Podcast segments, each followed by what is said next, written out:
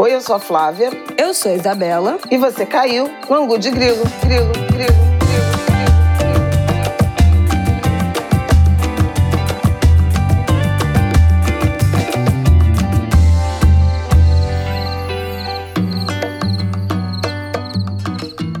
Gente! Boa terça-feira, mais um Angu de Grilo no ar. Estamos aqui gravando no domingo. Vamos falar um pouco aí como é que foi esse domingo de São Jorge aqui no Rio de Janeiro. Ruas lotadas, muita fé nas ruas cariocas. Falaremos disso aqui no comecinho desse primeiro bloco. E Bom dia, boa noite. Boa noite, boa noite que a gente está gravando aqui na noite de domingo. Boa noite para quem é de boa noite, bom dia para quem é de bom dia, né? Porque normalmente nossas angulers, nossas angulers são madrugadoras.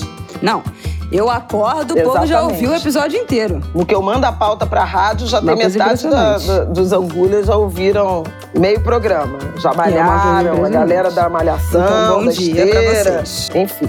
Exatamente. Bom dia para vocês. Vamos abrir esse episódio comentando um pouquinho como é que foi esse domingo de São Jorge aqui no Rio. Já vamos emendar com a grande treta do final da semana passada, né, dessa última sexta-feira que foi a história das imagens que foram divulgadas daquele 8 de janeiro e a participação né? O ex-ministro ali, Gonçalves Dias, estava ali, aparece nas imagens. Será que conivente? Será que não? O que, que ele estava fazendo ali? Qual foi a grande questão dessas imagens? O que, que aconteceu? Vamos comentar isso agora, mas o fato é que o tensionamento escalou muito rápido na sexta-feira e já na sexta-feira ele foi, foi o primeiro-ministro a cair primeiro-ministro do governo Ele caiu na quinta e na sexta já foi depor na Polícia Federal. Yeah, e vai ter CPI. O resumo da ópera é que vai ter CPI. Então falaremos disso. Então, no segundo bloco, vamos falar da fala capacitista do Lula, né? Isso também foi pauta aí dos últimos dias, da, do final de semana, da, do final da semana passada. É, teve retratação, mas apaga o que foi dito? Não apaga. A gente precisa falar sobre isso. E por último, vamos deixar aí uns pop-ups do que a gente precisa ficar de olho e acompanhar nessa semana. A gente está gravando domingo à noite. Vamos ver quais águas rolarão aí nessa segunda e o que, que acontecerá aí nessa próxima semana. Então vamos que vamos. Domingo de São Jorge, estamos aqui Orgulho gravando. eu, inclusive estou vestido com as roupas e as armas de Jorge. Eu ainda estou, quer dizer, na verdade eu eu. Não, ela tá o final de semana inteiro trocando os looks. Ela tem uma, uma, uma, coletânea. Ontem eu encontrei com ela. No sábado de manhã ela já estava com uma blusa de São Jorge.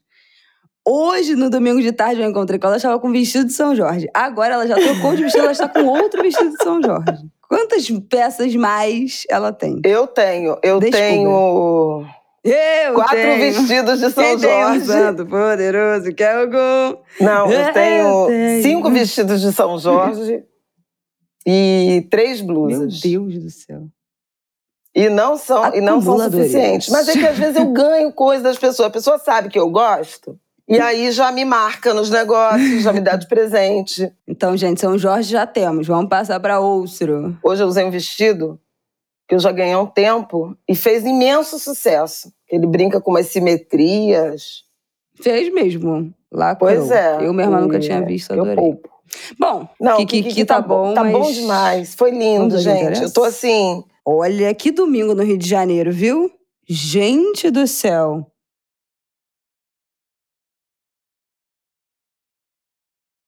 Impressionante. Da, na sexta já eu trabalhei até 10 horas da noite, mas um pôr do sol, um céu azul, né? O sábado também fez um sábado, o fim de semana foi todo lindo, de céu azul, de calor, mas não insuportável, né? E todo mundo na rua. Hoje, então, domingo foi tão lindo, tão lindo, tão lindo, tão lindo, tão lindo, porque o Rio de Janeiro gosta muito de São Jorge. E a gente vinha de três anos praticamente sem sem festa, sem devoção ao santo. Por quê? 2020 e 2021 não teve por conta da pandemia. E 2022 foi o desfile fora de época. Foi no feriadão de 21 de abril. Então, na madrugada da alvorada, tinha desfile na Sapucaí, né? Que foi de sexta para sábado e de sábado para domingo. de sexta para sábado, sexta foi 22, tinha desfile na Sapucaí e de noite, 23, começava de novo. Então, uhum. a, a movimentação toda de São Jorge foi reduzida por conta das interdições. Então, esse ano foi efetivamente a volta dessa festa que é de uma beleza, assim. Eu não sei se tem outra festa com essa carga de cruzo, né? Como o Simas gosta de dizer não. cruzo. Não né? tem. É, outros falam sincretismo de associação tão intensa no Rio de Janeiro. Porque mesmo São Sebastião, que é o padroeiro e tal, e que tem uma, uma associação com Oxóssi... Não é a mesma coisa. Você não vê é. exatamente é. os filhos de Oxóssi. Tem, tem terreiro que faz festa, mas as festas no terreiro. Mas na proximidade da igreja, não tem. E Iemanjá, que também tem isso, mas assim, é lá na praia, né? Não é uma coisa de ir para as igrejas. E São Jorge, não. São Jorge é uma. Gente, só indo para ver, sabe? Eu, eu fui esse ano, voltei a. Voltei só quem a. Viveu sabe. A igreja, né, para assistir a Alvorada. Sábado a gente foi em duas festas, bebemos um pouco e tal, mas eu falei, eu vou acordar três e meia da manhã. E aí o Aida, não, ele tem medo de eu ir sozinha, aí ele acorda rezando para eu dormir direto, querendo me matar. Mas a gente saiu de casa quatro da manhã. E aí encontrou Marquinhos de Oswaldo Cruz, grande amigo que sempre vai também na Alvorada. E foi lindo. Foi lindo porque eu assisti a missa, abracei todo mundo na paz de Cristo, entrei na igreja, tomei passe com um, um babá que me benzeu, que me jogou alfazema de Emanjá. Incrível, o cara nunca me viu na vida. E ele falou, Gu, não sei o que, Xangô, e que Iemanjá te dê, nananã, me deu uma folha. Nunca te viu na vida, ele não, te viu na Globo News. Depois eu encontrei Simas e Luiz Rufino, dois queridos amigos. Aí veio uma, uma fanfarra, uma folia, tocando as pastorinhas, e de repente, um preto, Ogan, pegou o atabaque do cara da, da fanfarra e começou a bater para algum. E teve gente virando no santo ao amanhecer, gente. Foi uma coisa incrível. Na porta da Jesus. igreja, em cima dos trilhos do BRT. BRT não, do VLT. E aí, sete horas VLT. da manhã, sete e quinze da manhã, estávamos eu, Aidano, Marquinhos de Oswaldo Cruz e Maria, num boteco na esquina de, acho que Frei Caneca, com Praça da República, tomando cerveja e comendo pão na chapa, em honra de São Jorge e de Ogum. Foi lindo. Domingo. Depois fui para uma feijoada, óbvio, e depois a gente ainda foi no Samba da Volta encontrar Isabela, Rafael, Martinico e Jéssica. E assim, e tudo lindo. Um monte de gente vestida de vermelho. A gente foi na direção. A feijoada foi ali na Mangueira. Demais. Pô, você passando ali da Quinta da Boa Vista até a Mangueira, a quantidade de gente de, de roupa vermelha, sabe? São Jorge tem muito devoto. São Jorge é uma coisa, é uma coisa muito bonita. É muito Demais. bonita. Ah, e eu vi Jorge Benjó cantando para Ogum, para São Jorge, na missa, no final da missa da Alvorada, sobe ao palco. Eu não tinha ouvido, porque a gente estava meio que se abraçando, não sei o quê. Quando eu comecei a ouvir aquele canto, eu falei pro Adnan, essa voz é do Jorge Benjó. Aí ele falou, não, será? Eu falei, cara, cara, essa voz é do Jorge Benjó. Depois os bastidores no Instagram de Vi, Regina Casé claro. que foi buscar. Eu falei, a gente não se encontrou. Ela foi buscar ele às 4h40 da manhã. Ela foi Regina Casé fazendo story no Copacabana Palace. Ele mora, se vocês não sabem, o Jorge Benjó mora no Copacabana Palace. E ela foi buscar ele, eles 4h40 da manhã, ele gritando, salve Jorge, no meio do Copacabana Palace. E ela indo buscar ele para eles irem para Alvorada. Com as crianças todas. Lotado, é lindo, eles vão todo ano. E é incrível, a gente não Foi se encontrou. Isso. Mas eles estavam muito lá na frente, na Muvuca. Pois e é. eu fiquei mais para trás. A gente com uma galera da Estácio, que é o, o padroeira São Jorge. A Beija-Flor fez uma queima de fogos linda. Vejam no Instagram da Beija-Flor que tá lá. Queima de fogos com alvorada, com o... É o pistão, né? Os clarins, eu não sei como é que chama isso, mas o toque da alvorada, né? Que é um instrumento de sopro, eu acho que é uhum. pistão. Gente, é muito bonito. Eu até mostrei para o Marte e ele ficou prestando a maior atenção. Bom, salve Jorge, Ogunhê, que seja um grande ano, que seja tudo lindo para gente. Bom, então, dito isto deste domingo de São Jorge, no Rio de Janeiro, vamos, vamos baixar o clima. O astral tá lá no alto, vamos baixar o clima desde domingo em que estamos gravando. Então, qual é a questão, minha gente? Essas imagens, na quarta-feira de 19, Quarta. Foi quarta. É isso que as imagens vieram à tona. Essas imagens que até então a gente não tinha visto. A gente viu muitas imagens daquele 8 de janeiro, né? Dos invasores, daquela da entrada deles, entrada no STF. A gente viu tudo isso. Mas essas imagens do terceiro, quarto andar ainda não tinham sido divulgadas. E na quarta-feira foram divulgadas. E nessas imagens aparece o então ministro do Gabinete de Segurança Institucional, Gonçalves Dias, circulando entre os golpistas, não expulsando, redirecionando para a saída, não dando voz de prisão. E aí criou-se um clima terrível, já na quarta, e na quinta-feira, rapidamente a história se escalou com a divulgação, né? Foi muito rápido. A divulgação das imagens, ele ter que se pronunciar, ele falar que não ia no prestar depoimento, alegou doença, arrumou um atestado, foi no médico, arrumou um atestado. Depois anunciou a sua demissão e aí foi, foi saído. Disse que ia sair, mas foi sair. É, é, é que chama atenção assim, uma série de coincidências. Havia e há, né? Havia, e agora há, e está praticamente confirmado, uma pressão da oposição pela abertura de uma comissão parlamentar de inquérito sobre o, os atos golpistas, com a intenção de perturbar e de incriminar o governo em relação no sentido de algum tipo de omissão sobre os atos. O governo, desde o primeiro momento, o Lula foi contra a CPI, Havia deputados da base governista mais à esquerda que defendiam a, abertura de uma CPI, inclusive para investigar a participação de parlamentares, em particular parlamentares bolsonaristas, no golpismo. Mas o Lula, desde o primeiro momento, na, naquela entrevista que ele deu para a Natuza Neri, na Globo News, que foi a primeira entrevista depois de eleito e logo depois do golpe tentado, ele diz que é contra a CPI, porque,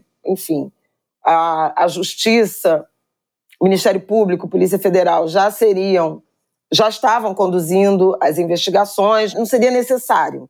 E CPI é sempre uma instância de perturbação do ponto de vista da rotina, da tramitação de legislação, de debates de interesse do governo. Então, vira a página. Mas a oposição fazendo pressão e colhendo assinaturas. E aí era meio um dia quarta, a semana passada foi meio que uma semana e quarta-feira era meio que um dia decisivo para o prazo lá de instituição da CPI. O Rodrigo Pacheco, presidente do Senado, tentando ganhar tempo, viajou, se ausentou porque ele teria que abrir e implantar a CPI. E aí veio essa sequência de imagens com a participação uh, do G. Dias. G. Dias é o apelido né, do general Gonçalves Dias, ministro do Gabinete de Segurança Institucional. No mesmo dia, Lula convocou uma reunião com os ministros palacianos e, na manhã daquela quarta-feira, quando vazou o vídeo, o G. Dias tinha sido convidado para uma. Não é depoimento, mas é para uma, uma sessão de esclarecimentos sobre o dia do golpe na. Um papo. É, porque foi, ele foi convidado, repara, na Comissão de Segurança Pública da Câmara. Comissão que já tinha chamado tanto o Silvio Almeida, que fez intervenções muito importantes. Vamos botar na nossa sinopse os cortes, né, de várias respostas que o Silvio Almeida deu em relação a direitos humanos, segurança pública, direitos humanos dos golpistas que estão presos, né, do sistema carcerário e tal é muito legal de, de assistir. E tinha tido uma tentativa de audiência assemelhada com o Flávio Dino, mas que teve tanta confusão, tanto burburinho, que o presidente da comissão decretou encerramento e Flávio Dino foi embora e acabou não depondo, teve um monte de, de ofensa. Aí o G. Dias seria o convocado. Quando vazou o vídeo, o G. Dias mandou atestado disse que estava em condição. Pois é, meteu um atestado. O negócio era uma da tarde, meio-dia e meia, ele entrou no médico. Tinha um, tinha um médico e saiu com um atestado. Meteu não, atestado não na linguagem aqui carioca. E aí, obviamente, a oposição já criou um burburinho. Lula convocou uma reunião ministerial e o G. Dias pediu demissão. Mas, obviamente, foi o primeiro ministro demitido. Eu até brinquei, porque o Fernando Haddad, ministro da Fazenda, quer taxar os sites de aposta, né? especialmente os internacionais. E qualquer bolsa de aposta diria que os primeiros ministros demitidos do Lula seriam ou a Daniela do Vaguinho, né, do turismo, porque tem aquela história da campanha que o miliciano apoiou e tal, ou o Juscelino Filho, que é o ministro das Comunicações, que é aquela história de viajou com dinheiro público em viagem oficial, mas para participar de eventos de cavalo em São Paulo. Enfim, e uma estrada que foi construída, que chega na fazenda dele, enfim. Nenhum dos dois, né? Caiu G. Dias, que era um ministro super próximo. Então, se isso, se ele tivesse numa bolsa de aposta, devia ser assim, pagando 1.200 por um, porque ninguém seria capaz de imaginar que G. Dias seria o primeiro é. ministro demitido do governo Lula. Piadas à parte, foi muito desconfortável, porque ele foi segurança, era muito próximo do Lula, trabalhou nos dois governos do Lula, acho que no governo Dilma também. Tinha uma relação de muita proximidade, de muita confiança, em que pese já existia, a partir lá do 8 de janeiro, um certo desconforto geral no governo em relação a ele. Por quê? E Isabela, eu acho que vai lembrar disso. Quando tem o 8 de janeiro, já naquele domingo, de domingo para segunda, já havia uma certa perplexidade em relação ao fato de que tinha muita gente no gabinete de segurança institucional da equipe do general Heleno, que era o GSI do Bolsonaro, que continuou no Planalto naqueles primeiros dias do governo Lula. O G. Dias não exonerou, manteve algumas pessoas, e aí havia uma desconfiança em relação à, à lealdade né, de servidores ao governo Bolsonaro e a uma certa dificuldade de substituição. Ao longo de janeiro, é verdade que muitos foram exonerados, outros contratados, muitos militares, o que também causa, causou e causa, né? Um certo mal-estar, porque a gente tem falado aqui, eu acho, no Angu, lá atrás, quando o Lula escolheu o Ricardo Capelli, né, para interventor na segurança pública do Distrito Federal, uhum. eu acho que eu mencionei aqui né, o ponto da desmilitarização. Havia uma sugestão dos militares, do, acho, que, acho que do ministro da Defesa, José Múcio, mas certamente do G. Dias, de o Lula declarar garantia da lei e da ordem, que era justamente o controle militar sobre o território. E o Lula seguiu a indicação do Flávio Dino e decretou intervenção federal na segurança pública e botou o Ricardo Capelli, que é o secretário executivo do Flávio Dino, Semanas atrás a gente falou disso, até o, o vídeo lá, a história do Flávio Dino contando do decreto por WhatsApp. Sim, falamos disso, do WhatsApp. E o Capelli, um civil. Então, assim, alguns sinais importantes em relação. Vou abrir um grande parêntese para tratar, antes da gente falar da CPI, desse rolo todo, para tratar da oportunidade da desmilitarização. Eu acho que desmilitarização é uma agenda super importante. Também no, no Angu de 100 dias, a gente tratou disso, né, do, da questão da defesa, que Lula ainda tá, né, ainda tem muita, muito constrangimento. Acho que todo mundo lembra que era uma crítica que eu fiz, foi uma crítica que eu fiz nos 100 dias. Mas eu queria enumerar rapidamente os sinais de desmilitarização. O primeiro deles foi José Múcio, no lugar do general Paulo Sérgio no Ministério da Defesa. Lula inaugurou o Ministério da Defesa com civis. Não lembro se o Fernando Henrique. Vê se o Fernando Henrique teve ministro da Defesa Civil. Acho que não tinha essa pasta. Mas certamente Lula e Dilma só tiveram civis no Ministério da Defesa. Quando o Temer assume, não, Fernando Henrique também teve, porque o Jungmann, eu acho que foi do Fernando Henrique. O Ministério da Defesa, quando é criado, é com nomes civis. Eu acho que Raul Jungmann foi do, do Fernando Henrique. Não, aqui tá falando que não, tá? Elcio Álvares, hum, que não era ministro, foi ministro da Defesa durante o governo FHC. Não era militar. Professor, advogado, sociólogo e político. E Geraldo Magela da Cruz Quintão. Geraldo Quintão. Advogado brasileiro, foi ministro da Defesa e advogado-geral da União. Mas o Jungmann foi defesa também. Mas não tá no, não tá no Wikipedia, não foi. Ele foi ministro do Desenvolvimento Agrário. Não, ele foi também. Ele foi do Temer. 16 e 18.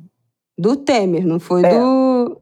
É, do Fernando Henrique foi desenvolvimento então, agrário. Mas a gente vê fundiária. que desde 99, né, quando é criado o Ministério da Defesa, só civis.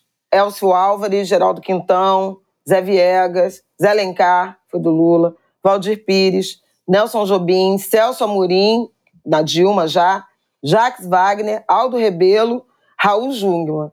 Em 2018, o Temer quebra, ele próprio quebra essa tradição de nomes civis no Ministério da Defesa e nomeia o general da reserva, Joaquim Silva Luna, que vem a ser depois diretor de Itaipu, binacional, e o presidente da Petrobras indicado pelo Bolsonaro. Ele inaugura essa ocupação de militares no Ministério da Defesa. E Bolsonaro segue adiante com o Fernando de Azevedo Silva, o Braga Neto e o Paulo Sérgio Nogueira de Oliveira.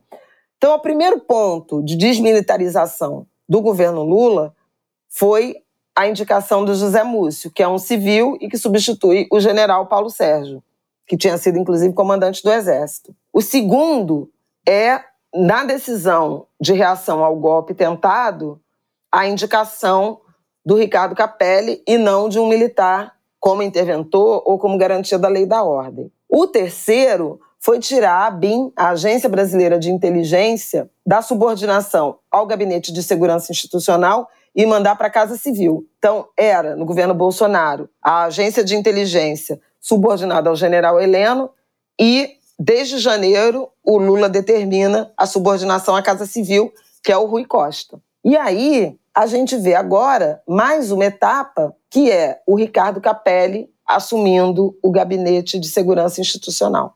Sai o general Gonçalves Dias, entra o Capelli, e, e nem está claro se o gabinete de segurança institucional continuará existindo e, em continuando a existir, se ficará a cargo de um militar ou de, de um civil.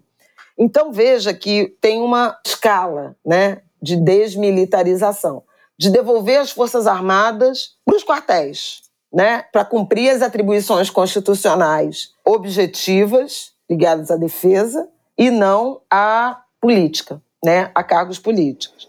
Então, fecho esse parêntese porque eu acho que a janela de oportunidade que se abriu com a saída do G. Dias, que era uma questão pessoalmente sensível para o presidente da República, ela começa a permitir, cria um horizonte né, de desmilitarização, de civilização. Eu, eu gosto de chamar de civilização, que tem esse sentido duplo, mas é de civilização, de tornar civil, né?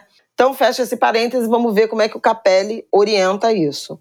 Bom, a saída do Gonçalves Dias praticamente reforça né, o empenho da oposição de criar uma CPI para tentar envolver, e eu usei essa imagem na, no Em Pauta e vou trazer aqui de novo, que é a ideia de o bolsonarismo na lama pelo golpismo tentar puxar a gente para a lama de onde ele não consegue sair. Não é sobre se eximir de culpa e descobrir a culpa de outro. É sobre compartilhar a culpa, porque não tem como você dissociar o bolsonarismo do golpe tentado.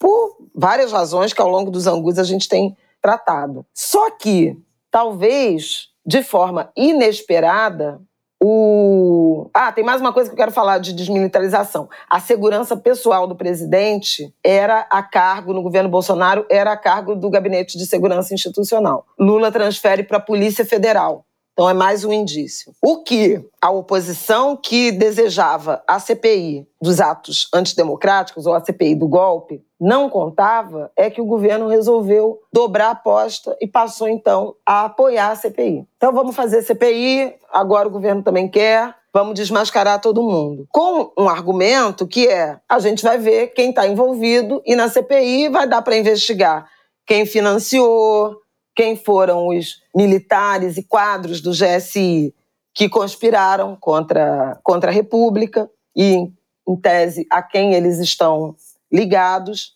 e o Alexandre de Moraes, Alexandre sempre ele de Moraes, né? rapidamente toma providências que foram bem fortes. Né? Já na quinta-feira, dia 20, ele determina que a Polícia Federal interrogue o general Gonçalves Dias num prazo de 48 horas e a Polícia Federal marca esse depoimento para sexta-feira, no feriado de 21 de abril. E no dia do feriado de 21 de abril, o Alexandre de Moraes toma uma segunda decisão. Ah, por que o Alexandre de Moraes? Porque ele é o relator, ele preside os inquéritos dos atos antidemocráticos e do golpe tentado. Tanto que na semana passada também teve decisões, né, julgamento do Supremo sobre tornar réus ou não no caso sim, já formou maioria, os 100 primeiros denunciados pela Procuradoria-Geral da República pela tentativa de golpe, entre outros crimes, abolição violenta do Estado Democrático de Direito, associação criminosa, dano ao patrimônio tombado, e o Supremo já formou maioria, todo mundo é réu, todo mundo vai ser julgado por esses crimes. O Alexandre de Moraes, na sexta-feira, depois do depoimento do general Gonçalves Dias, ele determina, um, a suspensão do sigilo dos vídeos do Palácio do Planalto naquele dia do 8 de janeiro. Dois, a identificação de todos os servidores civis ou militares do Gabinete de Segurança Institucional que são identificados no vídeo, que aparecem no vídeo e o papel de cada um. Três, que a Polícia Federal chame para depor, também num prazo de 48 horas, todos os servidores civis e militares do Gabinete de Segurança Institucional, do Palácio do Planalto, que aparecem no vídeo. O Alexandre também dobra a aposta. E aí tem muitos servidores que aparecem, tem um, um caso emblemático de um militar que aparece servindo água, né? Para os golpistas, água hum, mineral. Entrega uma garrafinha d'água. E ele falou, ele falou, a explicação oficial dele é que era uma tática de gerenciamento de crise. É, porque, enfim, tem uma questão, né? De a, a forma como esses servidores, esses indivíduos trataram os golpistas. Quando a gente sabe que tem uma, uma correlação. Ah, você pode dizer, ah, mas tinha conivência de gente do, do Planalto. Não acho impossível, mas o envolvimento de aliados do presidente Jair Bolsonaro é inequívoco. Primeiro, porque não foi só o Palácio do Planalto que foi atacado.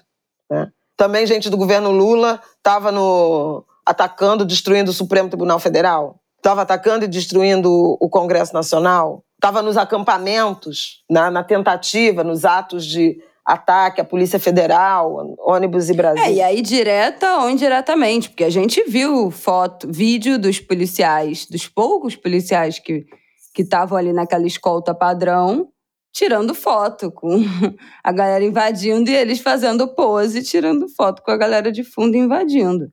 Não que eles tivessem condições de conter aquela multidão de gente, mas não estavam ali chamando reforços, atentos, impedindo que outras pessoas se aproximassem. Não, estavam tirando selfie. Né, esse vídeo emblemático. Pois é, mas aí. posando com a galera mas quebrando esse episódio, tudo ao fundo vai se relacionar com a polícia do Distrito Federal, governado por Ibanez Rocha, que nomeou. Que foi a treta da, da intervenção Não, e federal. que nomeou Anderson Torres, ministro da Justiça de Bolsonaro, uhum. como secretário de Segurança. Tão logo ele saiu do governo Bolsonaro e tão logo Lula assumiu. E o Anderson Torres, que está envolvido até o caroço com o golpismo de Bolsonaro. Né? Ele está envolvido com aquelas operações de Polícia Rodoviária Federal para interceptar Sim. o ônibus de eleitores do Lula no Nordeste. Já saiu um relatório bastante robusto em relação a isso, ao número de operações né, no Nordeste, ao dinheiro gasto, à dotação orçamentária da Polícia Rodoviária Federal para essas operações nas eleições, com ênfase, com foco no Nordeste, que é onde tinha uma concentração do eleitorado de Lula. Então, assim, várias questões. A minuta do golpe, né, golpista de intervenção no Tribunal Superior uhum. Eleitoral, que foi encontrada na casa do Anderson Torres. Então, enfim, o governo passou a querer a CPI e essa semana, já indicando aí com estrelinhas o que, que vai acontecer, é como vai ser essa queda de força na direção de a leitura da implantação da CPI e a composição da CPI.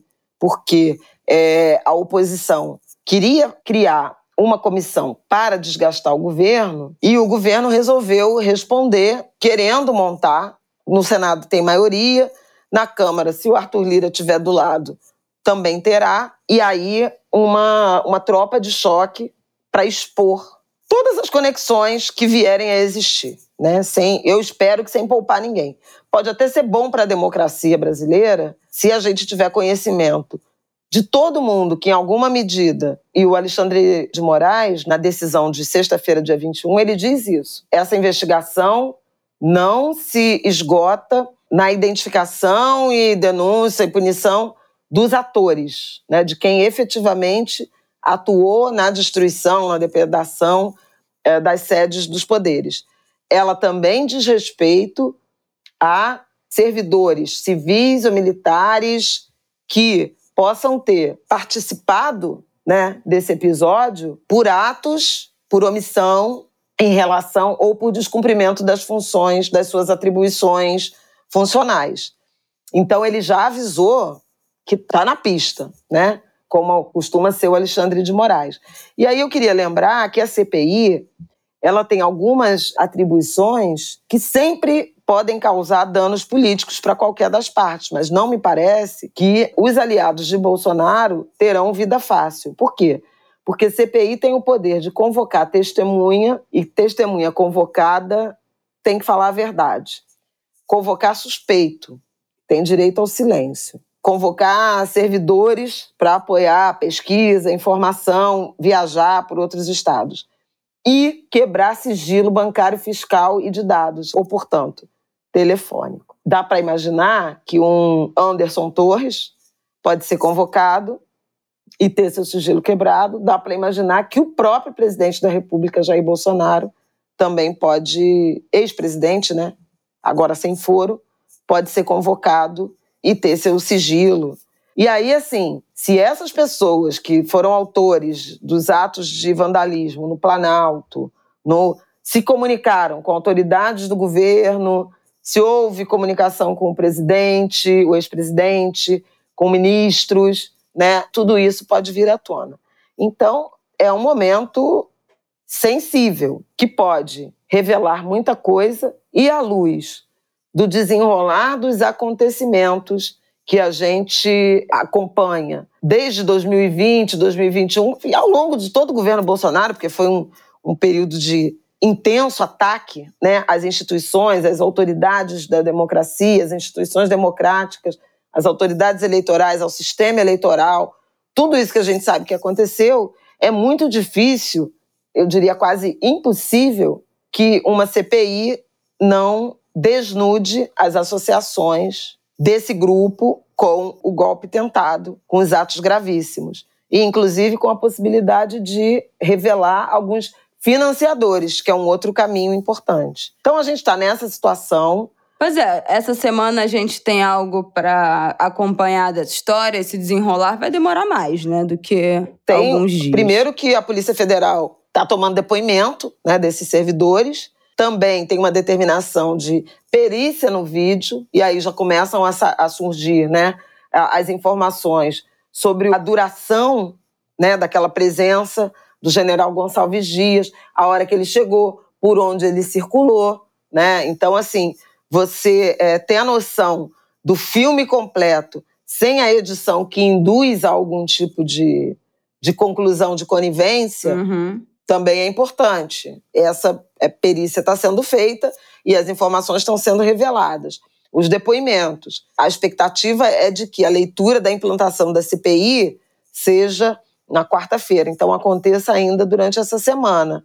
Aí depois, Gente, então é rápido. É, porque é. aí assim, você implanta. Aí depois os partidos têm que entrar em acordo, nananana, quem vão ser os membros, quem vai ser presidente, quem vai ser vice, quem vai ser relator, bababá, bababá, e marca um calendário.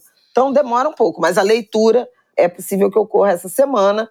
Tem, para terminar, né? Tem uma expectativa de um temor, né? Uma certa incerteza sobre o efeito que essa abertura de CPI e esse ambiente pode ter na votação do arcabouço fiscal. Ó, demorei quanto tempo a falar de arcabouço? Ó, oh, essa vez Quase demorou. uma hora, hein? O bingo da Flávia demorou. Então, assim, se vai atrasar, se vai tensionar, e é importante para o governo aprovar o arcabouço, né, na direção de, do que vocês já sabem sobre expectativa de queda de juros, né, do enfrentamento à inflação e tudo mais, e a própria agenda da reforma tributária. Mas me parece que CPI vai ser inevitável, a menos que a oposição se acovarde né, e tire assinaturas. Porque agora o governo está indo com força total na direção de vamos mostrar tudo que se tem. Né? É, Lula viajou para Lisboa numa agenda de mais uma agenda né, de relações internacionais. Portugal e Espanha, expectativa de que ele não cometa nenhum tipo de declaração inoportuna no que diz respeito Deus. à guerra e Tira de que a agenda seja mais na direção de intercâmbio, de acordos comerciais, em particular o acordo Mercosul-União Europeia. Mas até o fim da semana o presidente vai estar de volta e é essa agenda, um ambiente político tensionado, né, por essa questão ainda. É... Eu acho que pode ser bom para a democracia brasileira essa exposição, inclusive o envolvimento mais objetivo de militares, mas não deixa de ser uma tristeza, né? Você vê tantos militares possivelmente traindo, né, desobedecendo, desviando das suas atribuições constitucionais para atentar contra a democracia brasileira. De novo, depois de tudo que a gente viveu na ditadura né, de 64 a 85. Bom, então vamos para o nosso próximo bloco, para a gente bater um papo rápido sobre a fala capacitista do Lula, que eu acho que é importante a gente demarcar isso aqui. Bom, na semana passada, numa reunião que o tema era a violência nas escolas, violência às Ou contra escolas, as escolas, né? Violência contra as escolas, como aprendemos aqui no Ango de Grilo. O Lula fez uma fala tenebrosa, citando um dado da OMS de que 15% das pessoas da população mundial teria algum tipo de deficiência intelectual e se você pensar no Brasil, são 30 milhões de pessoas, e aí ele falou, abre aspas, com um problema de, no parafuso. E que isso teria um potencial de violência grande. Então tem que ver isso aí, algum surto. Ele faz um, um comentário desse. Obviamente absurdo, absurdo de todos os, os, pontos de vista. Absurdo porque é claramente capacitismo, né? Capacitismo, para quem não sabe, é o preconceito a pessoas com deficiência. Então, é um exemplo claro de, primeiro, que não se fala disso, né, de parafuso a menos, problema no parafuso. Segundo, atrelar pessoas com algum tipo de deficiência intelectual, algum tipo de, de questão psíquica à violência, né, uma pessoa, uma, uma, pessoa possivelmente surtada que, que cometeria atos de violência. Essa associação é muito perigosa, marginaliza né, pessoas com, com deficiência. E é absurdo também no contexto da discussão sobre a violência às escolas, em que a gente já tratou aqui no ângulo de grilo, é por isso que eu falei que vamos falar rápido sobre isso, porque, enfim, não tem mais o que desenrolar, a gente já tratou disso aqui, né? Que a gente tem que sair do âmbito é, do, do simples, do reducionismo, quando o assunto são essas violências. A gente tem que sair desse senso comum de que, ah, é maluco, né? Essas coisas. É maluco, é doido, é uma pessoa violenta, é bullying, é videogame. Também foi outra relação que o Lula escorregou outro dia nessa história de videogame em relação à, à violência. Mas não dá pra gente ficar nesse senso comum. E eu queria até que você citasse, mãe, aqueles números da semana passada, de todas as pessoas que foram presas, ataques identificados, daquela síntese aí dos dados. Você até me mandou no, no WhatsApp isso. Mas também nos últimos dias, nessa última semana, uma TikToker com 4 milhões de seguidores foi presa porque foi identificada que ela estava mandando mensagem de incentivo a massacres e viralizando fake news relacionados a massacre. Ela foi identificada como alguém que estava propagando esses conteúdos. Foi presa, 4 milhões de seguidores. Eu não sei exatamente se ela estava propagando essas mensagens no TikTok dela ou se identificaram ela agindo com outros nomes em grupos. E aí, no fim das contas, era essa pessoa que tinha muito, muita visibilidade na plataforma. Sabe-se lá se estava ou não, de alguma forma, disparando ali os apitos de cachorro, uhum. né? Como a gente falou aqui, para essa audiência cooptando, sendo porta de entrada ou até participando de algum tipo de fórum de, de cooptação, não sei. Mas a Polícia Federal e as polícias estaduais estão atuando desde que a gente, daquele episódio tristíssimo, aquela tragédia né, da, da creche, esse cerco foi bem fechado. E passamos o dia 20, é bom dizer isso, né? O tanto de medo, tanto de fake news, o tanto de pânico generalizado que foi gerado nas últimas semanas, que foi alimentado nas últimas semanas, sobre especialmente sobre o dia 20 de abril, né, que é o dia do massacre de Columbine, que é um dia, enfim, referenciado, citado por radicalizados que, que planejam esses massacres e tinham um grande medo de manda os filhos para a escola, suspende as aulas, não suspendem as aulas, enfim. Vi várias escolas que decidiram manter o seu calendário. Inclusive, ações foram propostas né, de levar flores para a escola, irem todas as crianças de camisa branca, uhum. várias ações assim de promoção da, uhum. da paz, da, da união da comunidade escolar, como uma resposta a essa, a essa violência. E passamos o dia 20 sem nenhum ataque, nem tentativa e nem ataque registrado no Brasil. Sinal de que enfim, isso está sendo de alguma forma contornado, controlado, mas com inteligência, né? Isso. Que é o que, o que a gente tinha falado aqui. Atuando na internet, fazendo essa localização desses fóruns. E em articulação, né? Triangulando aí acho, essas mensagens. Acho importante lembrar Sim. que o Ministério da Justiça aumentou de 10 para 50 o número de agentes imbuídos dessa função de investigação em, de crimes cibernéticos, né, de, em redes, é, em plataformas digitais, mas começou a trabalhar em articulação com delegacias de enfrentamento a crimes cibernéticos em todas as unidades da federação o Flávio Dino enumerou, né, naquele momento, o número de, de operações e é ao mesmo tempo assustador, mas um indicativo de que o caminho é efetivamente esse, né? Nos primeiros dez dias do grupo de trabalho, né, e dessa articulação, foram 225 pessoas presas ou apreendidas, no caso de menores de idade, né? 694 intimações de adolescentes para depoimento, 155 operações de busca e apreensão, 1.595 boletins de ocorrência. Em todo o país tinha 1.224 casos de ameaça, né, de violência contra escola sob investigação e 756 remoções ou suspensão de perfis em redes sociais tinha recebido o Ministério da Justiça, que abriu um canal né, de denúncia, mais de praticamente 7.500 denúncias, mas esses números tinham diminuído ao longo do tempo. E aí esse é um ponto importante. Alguns especialistas falam, tanto pode ser resultado dessa efetividade né, da vigilância maior e aí as pessoas intimidadas, quanto esses caras saindo eh, das plataformas visíveis e retornando para a Deep Web. Então, assim, não dá para cochilar, tem que continuar investigando, mas o dia 20, que era muito emblemático, como a Isabela mencionou, transcorreu bem e acho que isso resgatou um tanto da confiança em relação à capacidade de as autoridades atuarem nessa ponta das ameaças. Agora, o sistema educacional ele continua, e eu diria da saúde também, continua com a missão, com o mandato de atuar estruturalmente. E aí é um trabalho de médio e longo prazo na direção de uma cultura de paz, de convivência, de tolerância, de identificar quem eventualmente tem algum tipo de transtorno, como a gente mencionou em ângulos anteriores, em relação àquele episódio de São Paulo que deu na na morte da professora Elizabeth, o papel da família, né, que foi uma coisa importante que o, que o presidente Lula falou nessa coletiva, em que ele foi capacitista, e aí não tem,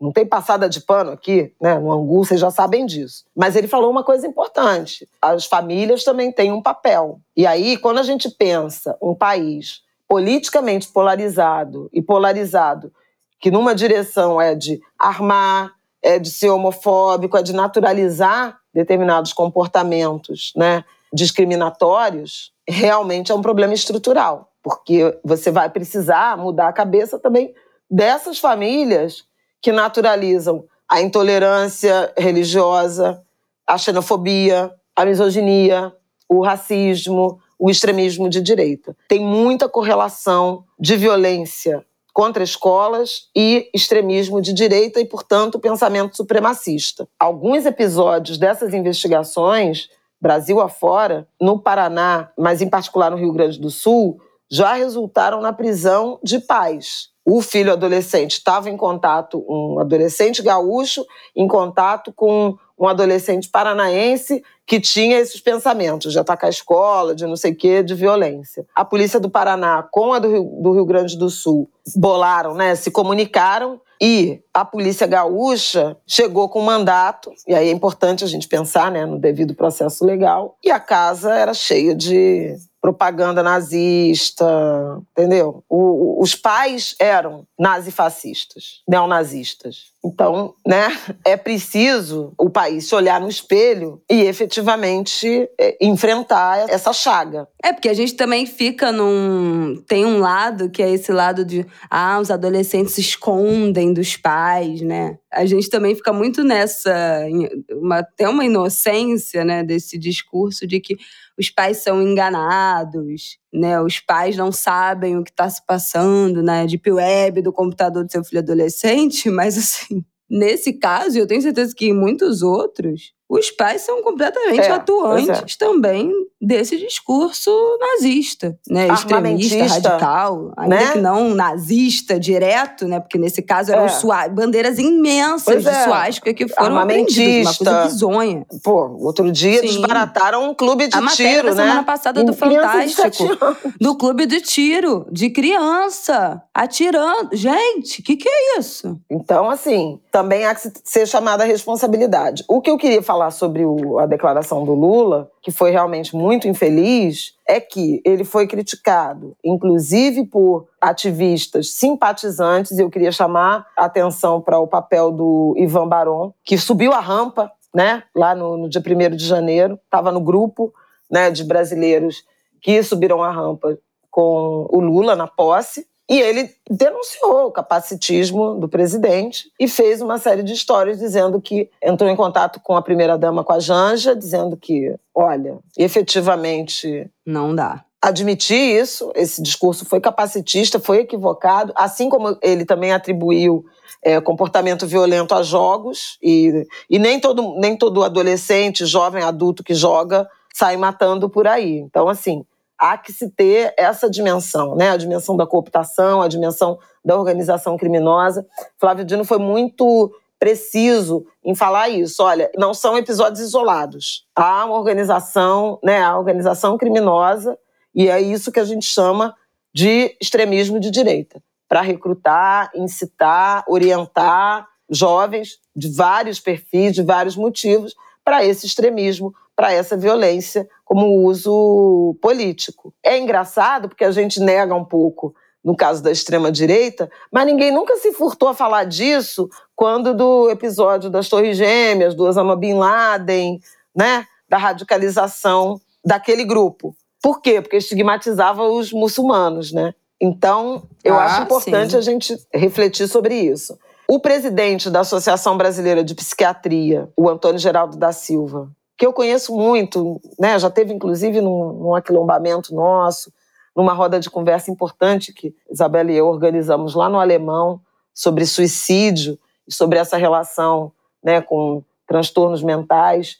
Ele escreveu uma carta aberta ao Lula chamando atenção para o discurso capacitista do presidente, dizendo que 95% das pessoas que têm transtornos mentais não tem nenhuma correlação com, com violência e muita da violência que eles venham a cometer normalmente é contra eles próprios, então em tentativa de suicídio, é importante uhum. também é, chamar atenção para isso, e convidando o presidente a fazer parte de uma campanha, da campanha contra a psicofobia. O Antônio Geraldo cunhou esse termo anos atrás. Abril, olha só que coisa, abril é o mês de referência de combate à psicofobia. O Lula, lá de Lisboa, fez um pedido de desculpas. Houve uma assinatura de acordo ligado à questão da saúde mental e ele aproveitou para se desculpar e dizer que está aprendendo a cada dia. É uma nota correta, uma nota com os termos certos, enfim, uma nota que, que foi postada no, Isso, uma, uma thread, isso. né? Um fio no Twitter dele que fala sobre quero me retratar com toda a comunidade de pessoas com deficiência intelectual. É, não devemos relacionar. E a nota é muito correta, porque ele não faz a quem se sentiu ofendido, ele diz a quem eu ofendi, né? É, ele fala. Com pessoas com questões relacionadas à saúde mental e com todos que foram atingidos de alguma maneira por minha fala, não devemos relacionar qualquer tipo de violência a pessoas com deficiência ou pessoas que tenham questões de saúde mental. Não vamos mais reproduzir esse estereótipo, tanto eu quanto o nosso governo estamos abertos ao diálogo. Enfim, uma nota correta, assumindo erros, sem, sem, enfim, sem dar desculpa, sem, sem se justificar. Foi errado e acabou. Falou um absurdo, tem que pedir desculpa e se comprometer a não fazer de novo. A estudar e não fazer de novo. É isso, eu acho que valia a gente trazer Isso. esse assunto aqui. A gente vira e mexe está falando aqui, né, de capacitismo, de, de saúde mental. É importante para que a gente também não cometa esse erro. Todos estamos aprendendo, né? Eu acho importante dizer isso, porque tudo isso, os transtornos mentais, as doenças psíquicas, as deficiências não são novidade no mundo, né? Mas estamos temos falado mais disso, né? Mais pessoas estão tendo acesso a diagnósticos, estão podendo buscar tratamento, né? Falar sobre isso abertamente nas redes sociais nos últimos anos também. Esse debate cresceu muito, a gente está tendo acesso a novas terminologias, a forma correta de dizer, né? Então, tá todo mundo aprendendo, tá todo mundo sujeito a errar, inclusive nós aqui, por favor, se a gente falar um dia alguma besteira, a gente conta que conta com, com a correção de vocês. Mas é importante, né, que ainda que de dessa forma protocolar, né, por uma nota e tal, que o governo, que o presidente se retrate de uma fala que foi absolutamente errada, né, incorreta. E é isso. É. E eu acho importante também, quer dizer, que isso não pare nessa declaração.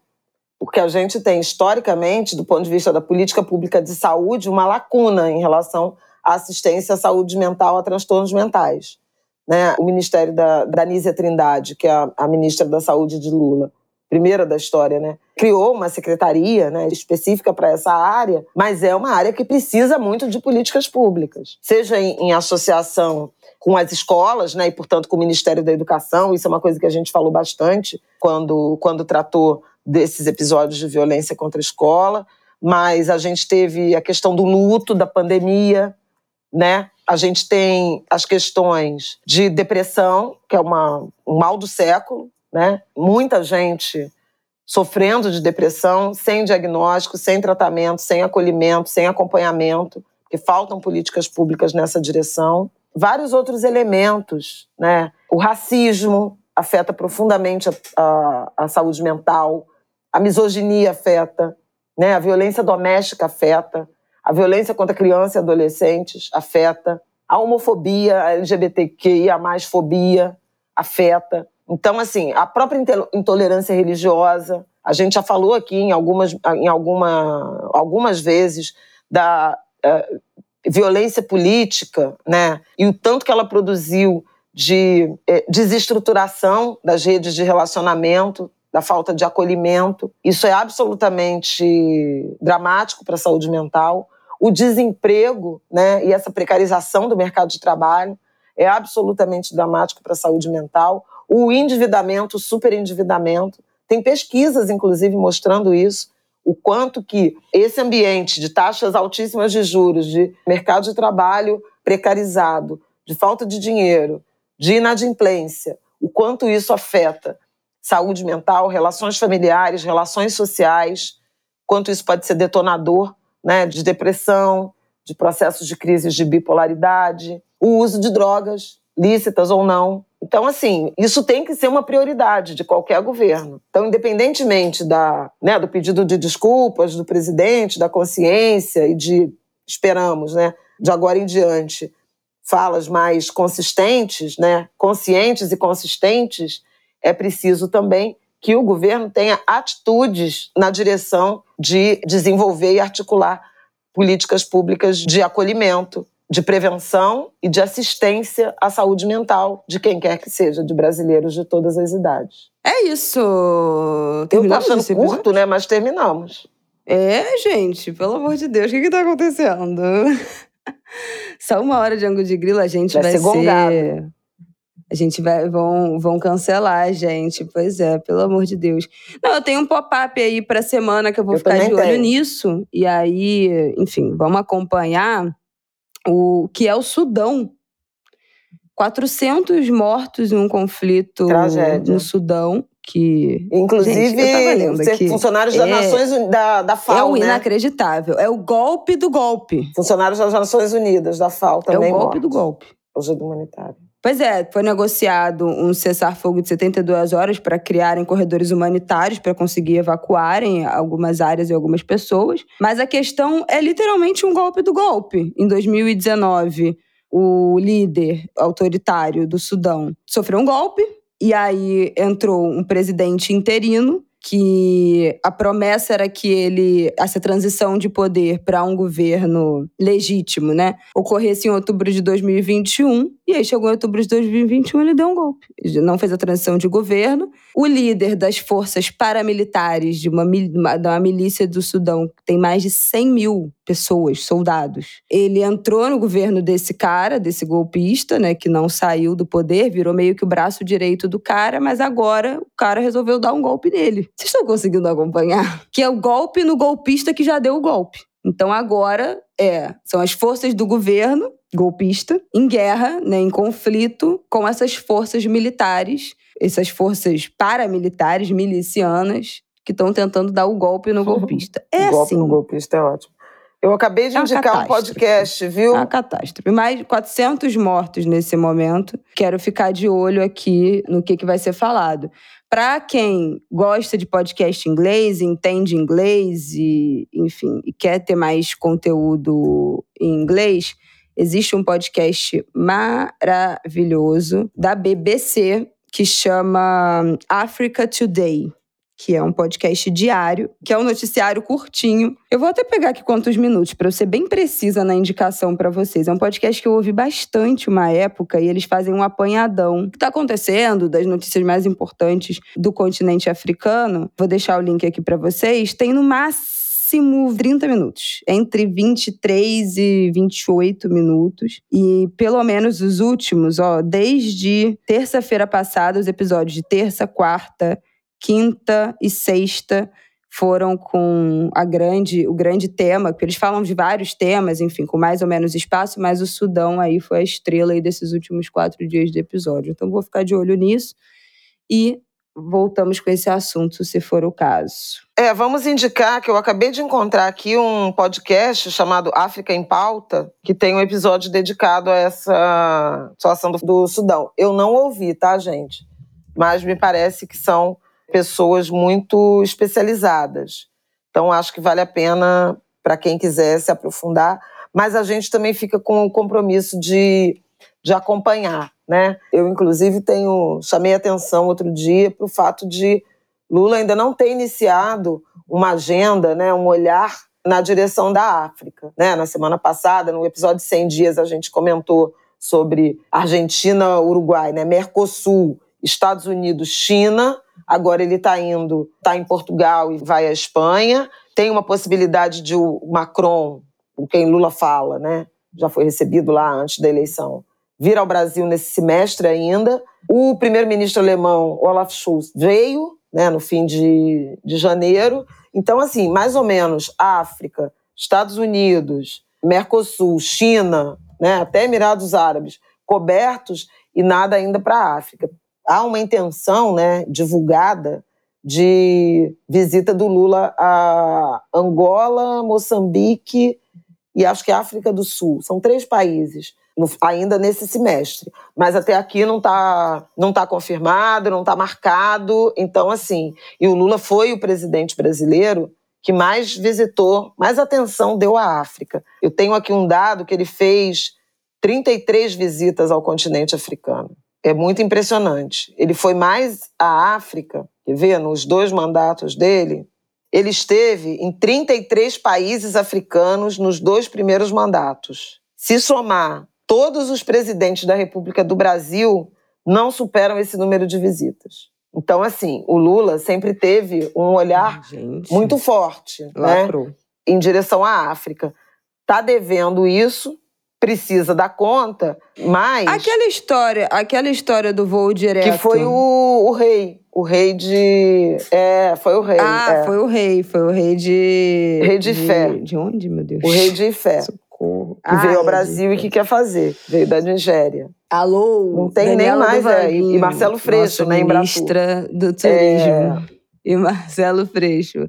Queremos voo direto Vamos, vamos sacudir esse turismo aí Brasil-África. Então, assim, é preciso ir. Agora, tem uma questão. Mesmo no Itamaraty, as pessoas, os diplomatas, comentam isso. Não é para ir para a África para fazer, sabe, aquele aceno de tutela, não. Tem que falar em modernização, em tecnologia, tecnologia social, tecnologia agrícola, investimento brasileiro. Entendeu? É outra. Gente, cultura. Eu queria muito. Se algum Angular tiver algum estudo sobre isso, enfim, porque a gente falou aqui na semana passada nas, das novelas brasileiras na China, e as novelas brasileiras na África também são um sucesso absoluto. E eu tenho visto direto que muitos artistas brasileiros têm feito turnê na África. Então, Emicida fechou na África, Ludmilla fechou na África,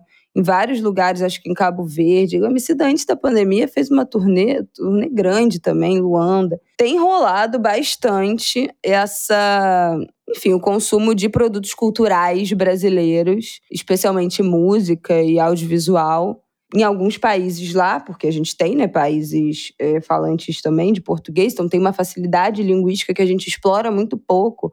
São pouquíssimos países no, no, mundo que falam português. A gente uhum. é completamente isolado aqui na América Latina. É o único país que fala português daqui que não tem essa conexão, né? Não cria essa conexão com os outros, os outros falantes da, é, pois é. da língua portuguesa. Só com Portugal, enfim. Mas que merda. Porque o acordo teve uma, uma tentativa de união a partir do acordo linguístico também, né? De tirar ainda o pouco que se tinha dessa barreira linguística das variações de português. Perdemos a nossa trema e não ficamos próximos dos um nossos. Um monte de hífen, né? É, que mudou. Conterrâneos africano. Porra, mudou o negócio. A única pessoa do Brasil, 200 milhões de habitantes, a única pessoa do Brasil que sabe o novo acordo é a Flávia Ol. Isso não trouxe nada de bom pro Ai. resto do Brasil. Simplesmente. Só a gente se adequou a essa merda. Vale dizer que Portugal cagou por esse acordo. O Brasil foi o único país otário que se movimentou por esse acordo. A gente perdeu a trema, eu não me conformo com a trema.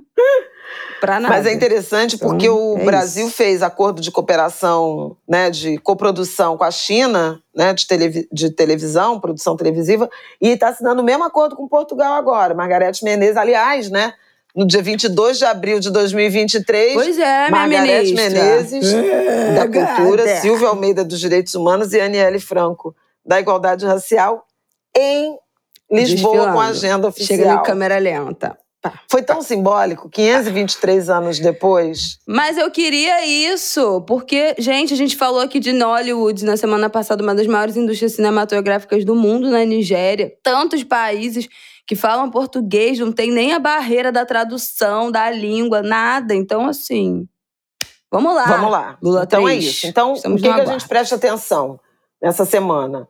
CPI, implantação da CPI, tramitação do arcabouço fiscal, já tem relator, né, o deputado Cláudio Cajado, da Bahia, do PP da Bahia.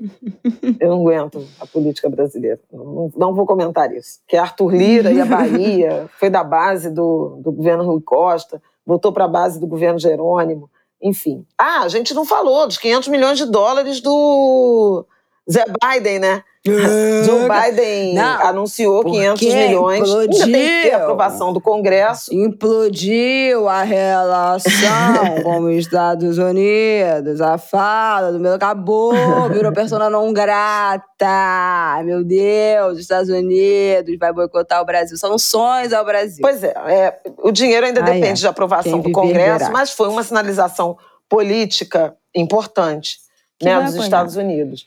E eu chamaria atenção nesse acordo o fundo de 50 milhões que o BTG Pactual vai iniciar para captar um bilhão para financiar projetos de reflorestamento. A intenção é reflorestar áreas degradadas 300 mil hectares de áreas degradadas no Brasil, no Chile e no Uruguai. É muito interessante. Eu, tô, eu tenho pesquisado muito sobre, por, por razões pessoais, tenho hum. pesquisado muito essa questão de recuperação de áreas degradadas, principalmente da pecuária, e é fascinante, porque tem um eixo né, da preservação do meio ambiente, que é manter a floresta de pé, e outro que é você subir florestas, né? O Sebastião Salgado tem um projeto uhum. lindo, né, o Instituto Terra, que é maravilhoso de você acompanhar. Inclusive tem uma linha do tempo em que você vai vendo, né, o tanto que a floresta vai subindo. Miriam Leitão e Sérgio Abrantes esse fim de semana compartilharam também o, a experiência deles da reserva particular de preservação lá em Minas. Então, muito interessante. E é um eixo importante. Um famoso que também faz isso, muito, que tem feito né, no novo empreendimento, Nova Bruno, Casa. Isso, Bruno, Bruno Galhaço, Giovana. Né, que tem a a meta de plantar 100 mil árvores. Rancho, enfim, né? No, ele chama de rancho. No terreno, né? Na fazenda, enfim, que no, né? ele chama de rancho, mas no espaço, na, no terreno, na terra que eles compraram no Rio, aqui em Membeca, no Vale do Paraíba. E agora a pousada dele lá em Noronha ganhou um selo especial de sustentabilidade, não sei o quê, de carbono zero, de neutralização da emissão de carbono, de redução de emissão de carbono. Também teve uma, uma conquista dessa pousada, acho que é Maria, Maria Flor é, em Noronha. Então, assim, super bonito, né, a ideia. Enfim, então, teve essa, assim. essa notícia. É... CPI, né, implantação da CPI, arcabouço fiscal, e a gente está entrando aí na semana 1 de maio, né, em que tem uma promessa de governo anunciar algumas medidas, mudança na tabela do imposto de renda, a nova regra do salário mínimo, né, e mais um aumentinho do salário mínimo. Gente, tem que fazer. E eventualmente e é muito esperado, a questão do desenrola, que é a renegociação de dívidas, né, para o superendividamento. Eu até, por acaso, comentei aqui bastante sobre superendividamento e os efeitos na saúde mental, nas relações. Então, são coisas para a gente ficar de olho. Hoje é dia do livro, né? 23 de, de abril também é dia do livro. Não sei se a Isabela quer indicar alguma obra. Eu vou pegar aqui da minha pilha, do nada, Sueli Carneiro, Dispositivo de Racialidade, a, a tese de doutorado da Sueli. Tu vem com uma bazuca é. na indicação do livro. vou indicar o quê agora? E, anu Nossa, e anuncio que dia 9 de maio eu estarei Acabou. com ela e... Então, foi isso, um prazer estar com vocês. Dia 9 de maio eu estarei com ela e com a Tula Pires na PUC para lançamento, debate, noite de autógrafo. A gente tem um agradecimento para fazer a nossa Ingrid Silva, que mandou o livro lindo, com dedicatória ah, para o Martin. Maravilhoso. Eu quero fazer uma indicação de livro. Deixa eu pegar aqui o livro, falar o nome, gente, porque eu já ia mudar para outra coisa. O nome do livro da Ingrid, o nome do livro infantil é A Bailarina que Pintava Suas Sapatilhas. Se vocês não conhecem a história da Ingrid Silva, uma bailarina brasileira, que já mora há algum tempo nos Estados Unidos em Nova York. Ela ficou famosa contando essa história de que ela comprava as sapatilhas rosa claro e tinha que pintar a mão com maquiagem, com base né, de maquiagem, as sapatilhas para ficar da cor dela, porque não vendia, não existia sapatilha. Ela é uma mulher negra retinta, não existia sapatilha da cor dela. E ela ficou, enfim, ela ganhou, enfim, foi viralizou uns anos atrás contando isso. Tô mostrando aí, aqui o livro. Enfim, famosa. Ilustrações do Monge Lua, e é a coisa mais linda. E ela mandou com dedicatória pro, pro Marte. Ah, é lindo. E eu queria indicar um livro que minha mãe recebeu e eu fiquei curiosíssima, assim. Dei uma, uma lida no. uma passada por ele no sumário, peguei, dei uma folhada. E fiquei super interessada. É o livro Necropolítica e as Crianças Negras: Ensaios na Pandemia. É um livro de, de artigos, então, enfim, de ensaios, né? E organizado por Ellen de Lima Souza, Clériston Isidro dos Anjos e Núbia Cristina Sus Lira Correia. A capa do livro é linda, é do Breno Lozer, Loezer, eu não sei exatamente como fala o seu sobrenome, Breno, apesar de ter trocentas artes suas na uhum. nossa vida. Mas é um artista, um designer, um ilustrador que eu amo, é, a capa do livro é linda, eu recomendo, inclusive, vou deixar aqui o link do site do Breno, ele tem prints incríveis à venda. de, dos orixás, ele tem um traço, assim, uma, uma, coisa linda. Tem, aqui eu tô falando e tem, inclusive, no meu fundo, que vocês sempre veem nos cortes, esse quadro aqui do meu fundo, que foi bem aqui do meu ladinho, em cima é do Breno. E eu fiquei muito curiosa, assim, de, de parar para mexer nesse livro, porque fala tanto do ponto de vista da educação, né, do, desse, desse abandono que as crianças, especialmente as crianças negras, sofreram, quanto da violência, né? Tanto que a gente falou aqui, que resultou até na DPF, da história do João Pedro, que foi assassinado durante a pandemia. Então, tudo aquilo que a gente falou, e também do ponto de vista da violência com as mães. Então, a violência com as crianças a partir da violência com a família. Então, um livro com artigos importantes, duríssimo, né? Mas com um recorte aí, com um olhar, com essa lupa extremamente importante. Então, deixo também essa indicação. Eu conheci a Ellen, é uma maravilhosa, uma querida. Nesta semana. Então é isso. Gente, eu comecei a ver, eu já falei, né? Treta. É muito divertido. Falou lá no Para Apoiadores. Estamos comentando no Apoiadores. Se você não está no nosso grupo de apoiadores, apoia.se barra de grilo. O link estará aqui embaixo no descritivo desse episódio. Esperamos vocês lá no nosso grupo, que estamos, Flavial, contando as séries que está vendo. Estamos falamos de Alvorada, enfim. Um kikikikirikikirikikik naquele grupo. Eu quero começar a ver Treta. Treta é uma série da Netflix Rafael, meu digníssimo esposo, assistiu, já terminou, tá fazendo a maior propaganda. Aí agora, essa última semana, todo mundo começou a ver, todo mundo foi comentar. Ele, ah, porque eu tô falando pra você, você não assiste. Aí agora que tá todo mundo comentando, você vai assistir. Sim. Então agora eu vou assistir e comentarei. Ah, lá só pra gente se despedir, alguém perguntou a sobre a campanha, né? Que você e Martin fizeram. Como ele se comportou. Hum, Ai, gente, se vocês não viram, eu e Martin, meu Deus, eu e Martin estamos estrelando a campanha da Ering de Dia das Mães. Tem outras mães, né? Nós não somos a dupla principal. As principais famílias dessa campanha é a Regina Casé com a Benedita Rock, a Carolina Dickman com o filho dela, que eu não sei o nome agora, me, me passou. E também temos eu, Renata Vanzeto e Dani Melo com nossos bebês. Martinico participou. Então, se você for numa Ering aí na sua cidade, provavelmente você verá a nossa carinha aparecer. Quer dizer, a minha carinha aparecendo, porque o Martin não aparece de frente. Essa foi uma decisão, uma, um pedido meu, uma exigência, assim, porque eu não queria que ele aparecesse de frente o rosto mesmo dele, então ele aparece ali discretamente, meio de lado, maior parte do tempo de costas. Mas, gente, o que eu posso falar? Que essa criança vai ser artista, né? Porque ele amou, amou. Eu fiquei morrendo de medo se ele vai ficar tímido, se ele vai ficar travado, se ele vai ficar com medo das câmeras, da luz, das pessoas. Que ele olhava pra câmera e ria. Ele foi super dirigido, o diretor. Mas não abraça a mamãe, ele abraçava. Teve uma hora que ele, e agora, para fazer o quê? Assim, então assim. Criança completamente dirigida no set de, de gravação. Fez tudo, adorou, se divertiu, brincou, tinha um ursão gigante, ele brincou, enfim. Artista. Foi um dia, assim, surreal ver a desenvoltura dele na frente de um trilhão de câmera de luzes, numa situação que ele nunca tinha passado perto de estar, tá, e mesmo assim foi super bem. Então, não cansa de nos surpreender. É isso. Este é Martinico. Gente, agora acabou, né? Agora acabou. Salve Jorge, Agora gente. É, um beijo, Angulers. Boa semana para vocês. Na nossa cidade.